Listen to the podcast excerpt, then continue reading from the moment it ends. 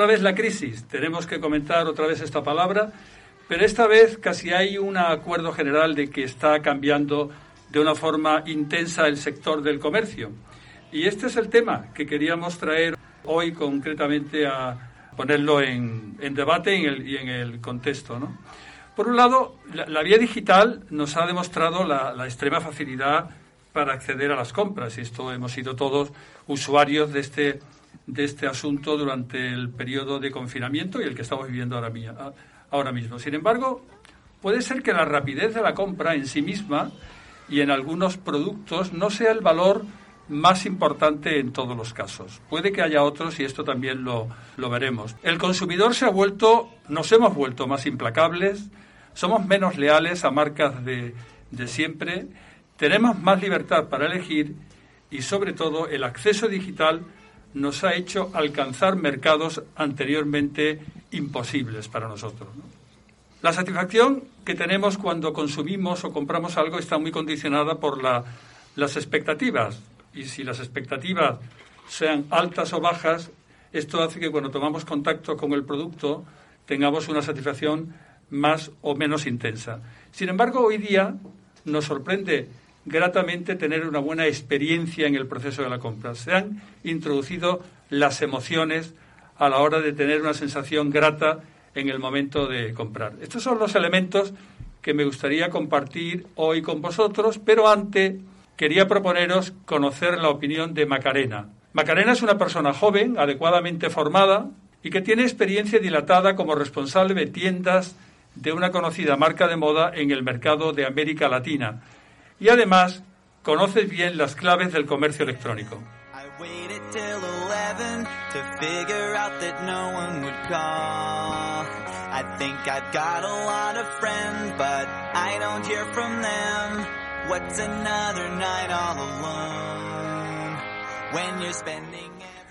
Macarena, buenos días. Buenos días.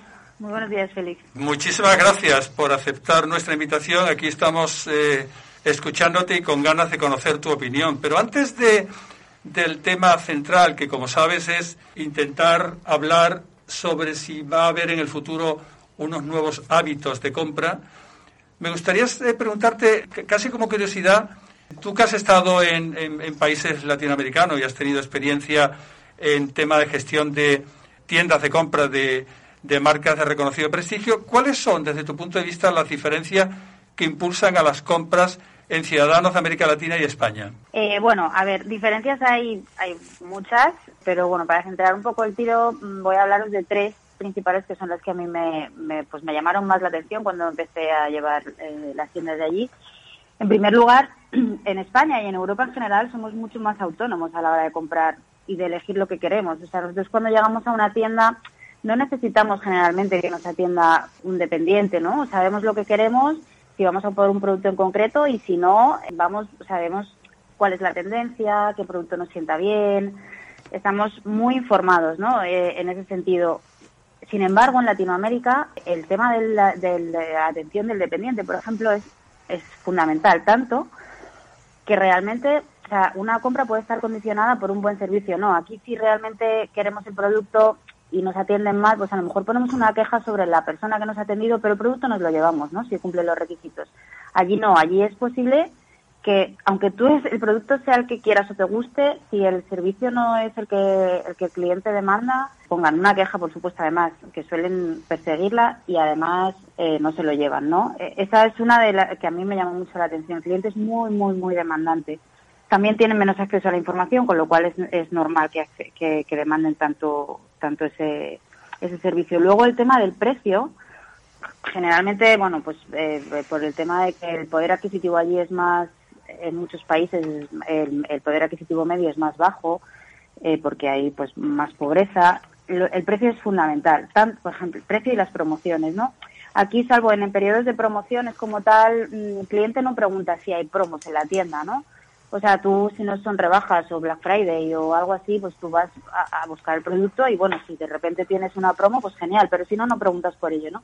Ahí, sin embargo, sí, o sea, el cliente entra y directamente te va preguntando qué es lo que tienes en promoción, eh, va buscando el cartelito rojo de precio, incluso hasta el punto de abrir tiendas eh, de marcas que aquí nunca abrirían con un, o sea, cuando abro, hablo de abrir es la, el primer producto que te encuentras en la entrada, nunca va a ser un producto de promoción. Allí a veces ha sido necesario hacerlo, ¿no? Y luego a nivel del producto en sí, allí el básico sigue siendo el producto principal. O sea, el, más vendido siempre va a ser el producto básico. Ellos todavía no tienen ese conocimiento a nivel de la moda, aunque se están cada vez más actualizando, pero entonces al final lo que ellos buscan es lo más básico, o sea, lo más sencillo, lo más fácil de, de ponerse, también que suele ir acompañado del tema del precio, pero pero ese, ese, por ejemplo también es, es bastante diferente. Macarena, eh, hemos comentado antes de darte entrada en antena que hoy día las emociones están jugando un papel muy importante en la experiencia de la compra. Y en ese sentido, yo quería preguntarte eh, qué elementos ya centrados en el mercado europeo, qué elementos ofrecidos hoy día tienen un mayor repercusión en, la, en que el, país, el, cliente se lleve una sensación de experiencia grata y agradable. Ya sé que hay dos mercados, el mercado de adquisición directa y el mercado online, pero pega una pincelada en ambos casos, elementos que fomentan la experiencia del cliente en la compra. Bueno, a ver, eh, a pesar de lo que he dicho antes, no significa que no sea importante la atención, servicio al cliente o la atención, por así decirlo, ¿no? En, en, en, el, en las tiendas o en, en el online. A ver, yo lo que veo, o sea, efectivamente se está evolucionando también a que en la tienda el servicio sea muy importante, pero ya no es solo el servicio del dependiente como tal, o sea, no el hecho de que te dé la talla que necesitas, que también, pero es, por ejemplo, un tema, como decías antes, de la experiencia en sí. Por ejemplo, el tema de los olores, ¿no? O sea, nadie se imagina ya entrar a una tienda de Zara Home y que no huela al, al, em, al ambientador de Yasmín, que es el, eh, de White Jasmine, que es el que huele en Zara Home y sale oliendo a Zara Home y, y, todo, ¿no? Y, de hecho, pues potencia la venta de este producto como, muchísimo.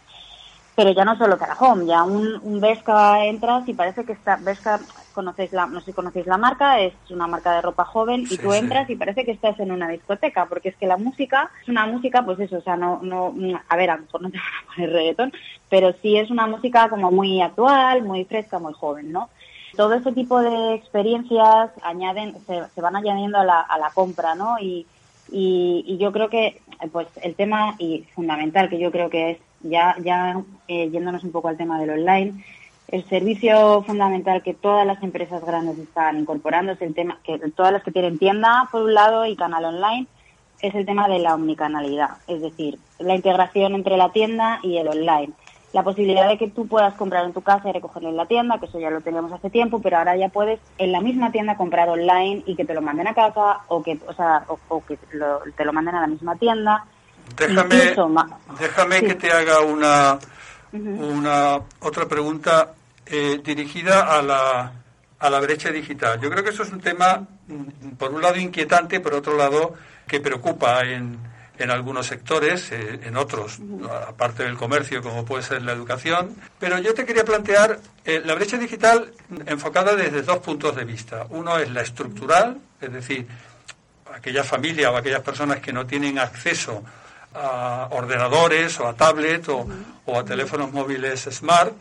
Pero por otro lado, yo también lo enfocaría por el tema de las habilidades, que casi todo el mundo coloca la, la, falta de habilidad en las personas de una determinada edad, pero bueno, que es un tema que está ahí. Esa brecha digital, en cuanto a estructura y en cuanto a habilidades, ¿cómo crees tú que puede condicionar el mercado en el futuro? Bueno, vamos a ver, o sea, está claro que existe una brecha, o sea, al final los, los adolescentes de hoy en día no conciben su vida, yo creo, sin un iPad o una tablet, por no hablar de marcas, y un, o un móvil incluso, mm, aunque hablemos del tema estructural, yo creo que ya directamente se ha convertido en algo cultural, porque eh, es que hasta estudian con Internet, ¿no? O sea, al final creo que aquí en Europa hay pocas, o sea, a ver, hablando en proporciones grandes, poca gente no tiene acceso a Internet o a tal, ¿no? Entonces eh, estudian con, con, con, con esas tecnologías, ¿no? Y están muchísimo más puestos, por así decirlo, más al día en todas las novedades tecnológicas la gente más mayor todavía no, o sea, aunque ya se está también, pues se está introduciendo en todas las edades, pero es verdad que, que a lo mejor todavía se lee un libro en papel o que eso lo hacemos todavía muchos, yo tampoco me considero muy mayor, pero también en papel, pero, pero que el tema del comprar todavía suelen ir a las tiendas, no compran online, no tienen tanta seguridad, o sea, al final esa brecha está ahí, pero poco a poco se va a ir, vamos, sin duda, se va a ir disminuyendo. Esa brecha está, está muy, muy presente también entre Latinoamérica y Europa, se nota muchísimo también esa brecha. Mira, se ha abierto un debate en estos meses sobre el tema del, de los barrios, ¿no? De, la, de cómo las, la gente o las personas, por no acceder a grandes aglomeraciones, sobre todo en una ciudad como Málaga, que como bien conoces es una ciudad muy de estar en la calle, pues la gente ha vuelto a recuperar, parece ser, los, los barrios, ¿no? El contacto con sus vecinos y tal. Y en este sentido aparece el mercado de proximidad, ¿no? ¿Tú crees que, que este desembarco digital masivo y estas presiones de las grandes compañías, que no hace falta dar nombre, que tienen copado una cierta parte del mercado y del marketing digital, ¿tú crees que el mercado de proximidad, el pequeño comercio, está en peligro? A ver, la verdad, vamos a ver, o sea, está claro que está en peligro si no evoluciona, yo creo, ¿eh? O sea, al final sí que hay una tendencia después, además ahora con el tema del COVID mayor, ¿no? De, centrarnos en el comercio local, hay más conciencia social, hay más responsabilidad, se percibe el producto incluso como más eco, más de calidad, pero es cierto que la gente tiene menos tiempo, entonces si no, si, si este pequeño comercio no incluye, por ejemplo, pues es una web a la, por la que comprar, o a lo mejor no este solo comercio, sino que se unan varios comercios y creen como un marketplace de un barrio, por ejemplo, ¿no? Para que te lleven la comida. Todo ese tipo de acciones creo que los van o sea, lo van a tener que ir introduciendo eh, porque porque si no al final los grandes llegan muy fuertes, llegan incluyendo servicios que antes eran muy difíciles, eh, o sea que, que el cliente a lo mejor le daba miedo, pues por ejemplo el tema de la devolución, ¿no? Ay, si me llega online, ¿cómo lo devuelvo? Y ahora cada vez te dan más facilidades, ¿no? Entonces creo que tiene que evolucionar el comercio local para no desaparecer. No creo que desaparezca del todo, pero sí evolucionar. Oye, pues interesantísimo tus puntos de vista y si te parece, nos encantaría que te quedaras en línea con nosotros porque ya aprovecho para preguntarle a Pedro y a José Antonio si de lo dicho por Macarena hay algún comentario o alguna cuestión que, les gustaría plantear. Bueno, pues nada, Macarena, mira, yo más que nada... Eh los tres que estamos aquí sentados, lógicamente tenemos una media edad eh, muy por encima de ese público del que tú no estás hablando. Eh, nosotros estamos dentro de lo que es esa brecha generacional. Yo te puedo asegurar que yo que me muevo con gente mayor de mi edad, eh, más del 50% ni compran ni se meten en el tema online, lo cual para mí es un poco que es una contradicción, porque eh, la sociedad cada vez se hace más mayor, cada vez hay personas más mayores, con lo cual significamos una cuota de mercado eh, que tenemos nuestra importancia, pero no manejamos ese tema. ¿Tú cómo ves esa contradicción? Bueno, yo lo que creo es que al final las, los grandes, ¿no? O sea, pues, eh, no quiero hablar de nombres, pero, o sea, al final hay un tema que sí que el online te permite, que es el tema de, de poder analizar absolutamente todo, toda la información sobre el cliente, incluso la edad, ¿no? Entonces, estoy segura que ellos, mm, porque pues son, son muy grandes, entonces al final eh, analizan cuáles son sus, sus targets, ¿no? Y, aquellos a los que les cuesta llegar, de alguna forma, eh, aunque no, a lo mejor no van a centrar todo su negocio en ellos, pero sí que van a hacer eh, por, por, por, por acceder a ellos. Entonces, al final facilitarán de alguna forma, mm, por ejemplo, el, el tema de eh, no sé, yo lo veo por, por, mi padre, ¿no? Yo pienso en mi padre, por ejemplo, y mi padre mm, antes nunca se le hubiera ocurrido comprar en la, online. Bueno, pues ya alguna vez ha hecho alguna compra. Ahora con el tema del COVID ya es que no le ha quedado otra. O sea, entonces al final es verdad que el tema del COVID ha acelerado muchísimo el tema online y todas las, las marcas se están poniendo las pilas en ese sentido y están pues eso, dando facilidades para que esa brecha se vaya reduciendo. Macarena, creo que Pedro tenía algo también que comentarte. Sí. Sí, buenos días Macarena, soy Pedro. Buenos días. Vamos a ver, eh, a mí me gusta comprar online, eh, efectivamente eh, me gusta, me gusta. Pero mm, pasaba hace unos días en medio de una decepción muy grande con una gran empresa, no voy a decir el nombre evidentemente, pero me ha decepcionado muchísimo eh, la picaresca que, que tiene o que ha tenido en este caso. Hace cuestión de el mes pasado, finales del mes pasado, hice una reserva, vi unas cosas que me agradaban, concretamente un sillón de, despacho, y lo puse en reserva con un precio. He estado viéndolo eh, periódicamente y cuál es mi sorpresa que hace 15 o 20 días veo que han subido 5 euros el precio inicial que tenía. Qué raro. Pero es que eh, vuelvo a insistir a los dos o tres días y veo que ha subido otros 7 u 8 euros. Hasta ponerse en un momento determinado que ha subido pues por, por orden de un 30% o quizás más.